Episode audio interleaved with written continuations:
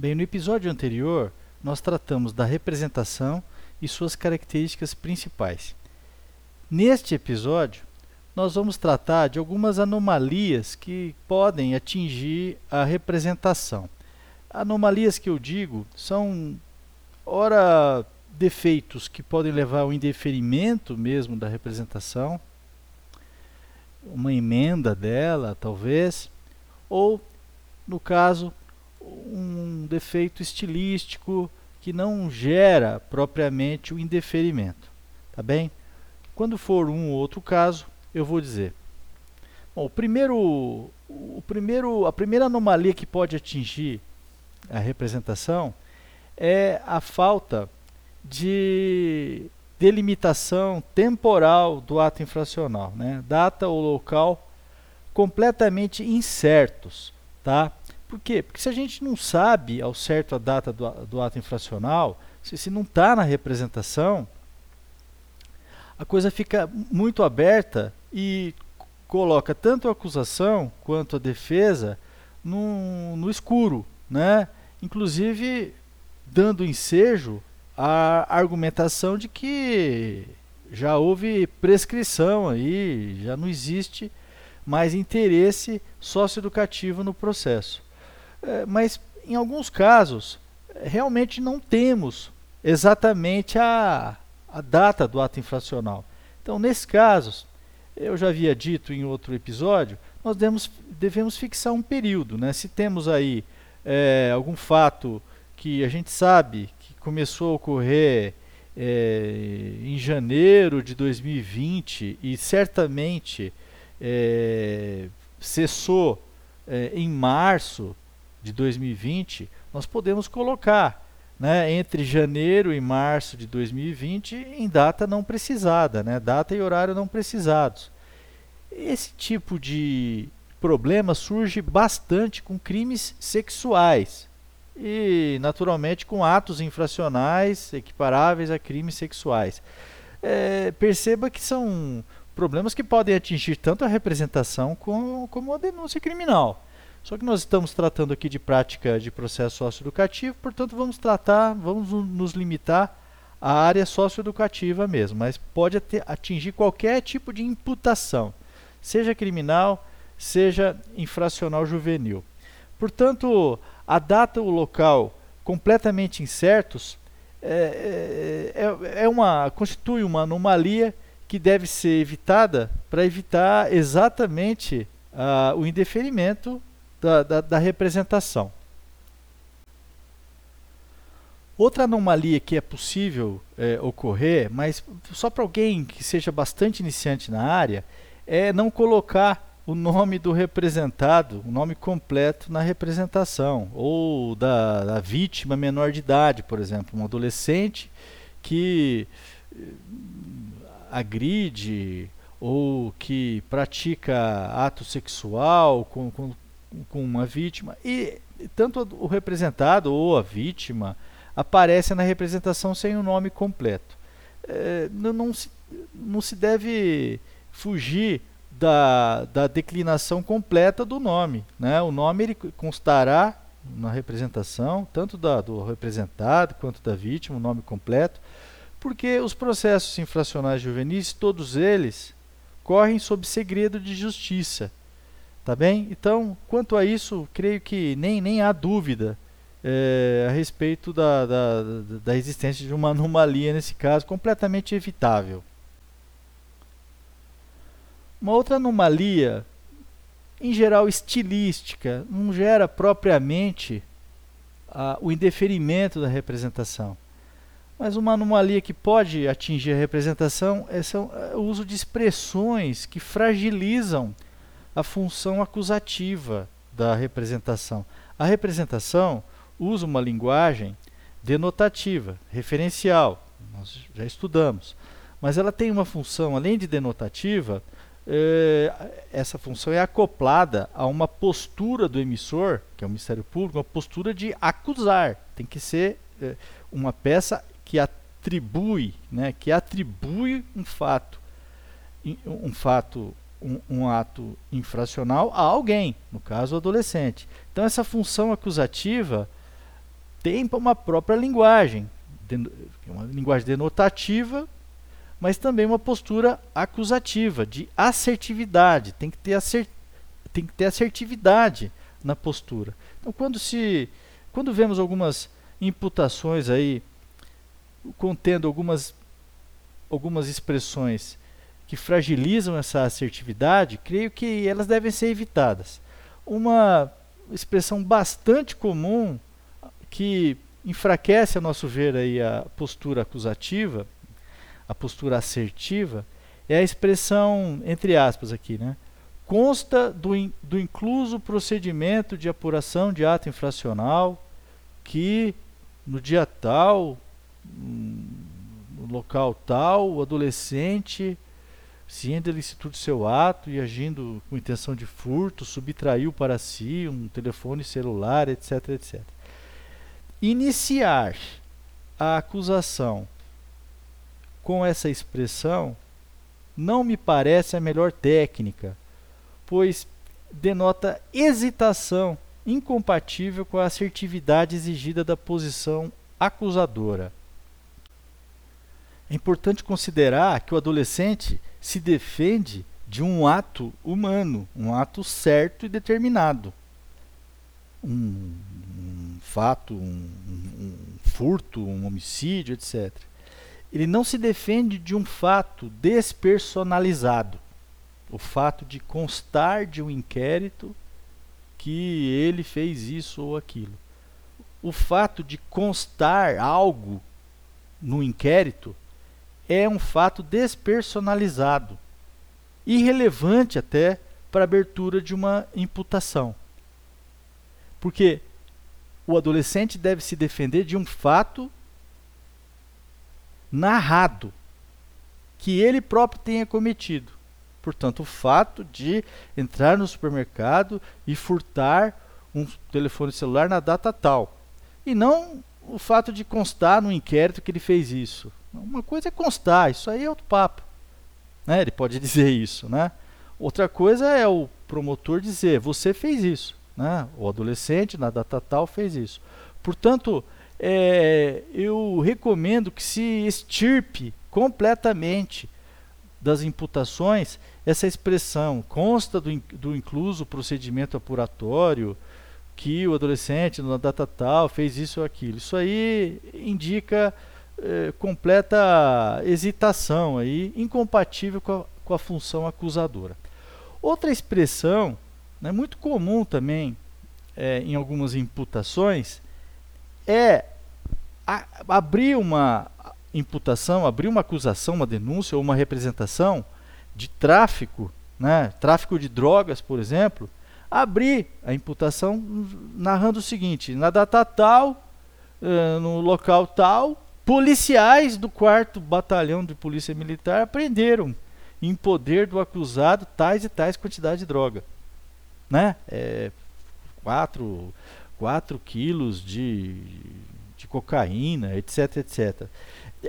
Quando se usa uh, a expressão policiais do quarto batalhão apreenderam como o núcleo da imputação, eh, nós tiramos do núcleo dessa mesma imputação a figura principal, que é o representado. Portanto, é, o fato a ser narrado não é que policiais apreenderam droga em poder do representado, e sim que o representado guardava drogas dentro de casa. Os policiais podem até aparecer na imputação, mas na parte das circunstâncias. Ele guardava drogas dentro de casa. Esse é o ato infracional equiparado a tráfico de drogas. Embaixo, não há problema nenhum. Nas circunstâncias, é até interessante colocar né, que na data dos fatos, atendendo a, a narcodenúncia, uma denúncia anônima, policiais é, dirigiram-se à casa do, do adolescente que, e apreenderam a, a droga, enfim. Né, alguma coisa nesse sentido. Mas nunca colocar no centro da imputação alguém que não seja o próprio imputado, alguém que não seja o próprio adolescente representado. Isso desvia o foco, eh, gera perda da assertividade, gera perda da, da, da, da posição acusadora. Tá? Uma vez que o, o, acusado, seja adolescente, né, seja, seja adulto, se defende de fato humano, praticado por ele, eh, alegadamente praticado por ele, e não de fatos despersonalizados ou até pessoalizados na, na, na, pessoa, de, na pessoa de terceiros. Por exemplo, policiais militares que apreenderam droga em poder dele. Tá bem? Então, essa anomalia é bastante comum também, embora assim, na prática não não gere, não tenha gerado aí nos casos que eu vi um indeferimento da, da, da acusação, seja representação, seja denúncia. Uma outra anomalia curiosa nas imputações é o que eu chamo de vítima precoce.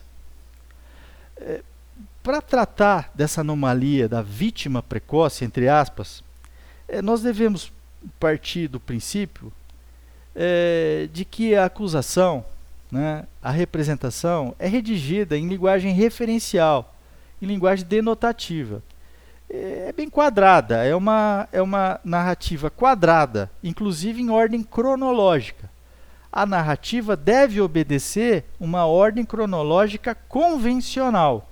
Não se trata de uma obra literária, por exemplo, por exemplo, Memórias Póstumas de Brás Cubas, de Machado de Assis, que ele começa pelo fim. Ele, ele começa com ele morto. E daí volta para trás, né, volta lá para no início, e já vai narrando. Não, nesse caso não é uma obra literária. Então, a acusação, a imputação terá um reloginho interno, uma ordem cronológica bastante convencional, com começo, meio e fim. É, é, é muito comum na prática jurídica a gente é, chamar de vítima, né, usar a palavra vítima, quem ainda não sofreu a ação ofensiva dentro da cronologia interna da acusação. Embora não gere inépcia da representação, essa é, anomalia gera perplexidade ao leitor. Eu vou dar um exemplo para vocês. Imagine uma imputação, uma, uma representação, excelentíssimo senhor, doutor, juiz de direito, tal, tal, tal. Ministério Público do Estado do Paraná, por meio do promotor de justiça infracinado, vem perante Vossa Excelência oferecer representação em face do adolescente tal, qualificado, tal, tendo visto o seguinte ato infracional. Vamos lá. Em 3 de junho de 2020, na Praça Antônio Carlos Jobim, situada na Rua da Paz, município de Londrina, nesta comarca, tá, tá narrando, tá bom? O adolescente Tício Caio, ciente da ilicitude do seu ato e agindo com intenção de matar, aproximou-se da vítima, Júlio César, seu colega de trabalho. Mas que vítima? Que vítima? Ele já está usando vítima aqui. Antes da consumação da, da, da agressão. Porque está anunciando uma agressão, porque ciente da estrutura do seu ato e agindo com intenção de matar. Vai ter uma agressão letal né, um ataque. Uma agressão que eu falo não é com intenção de lesionar, uma agressão com vontade homicida.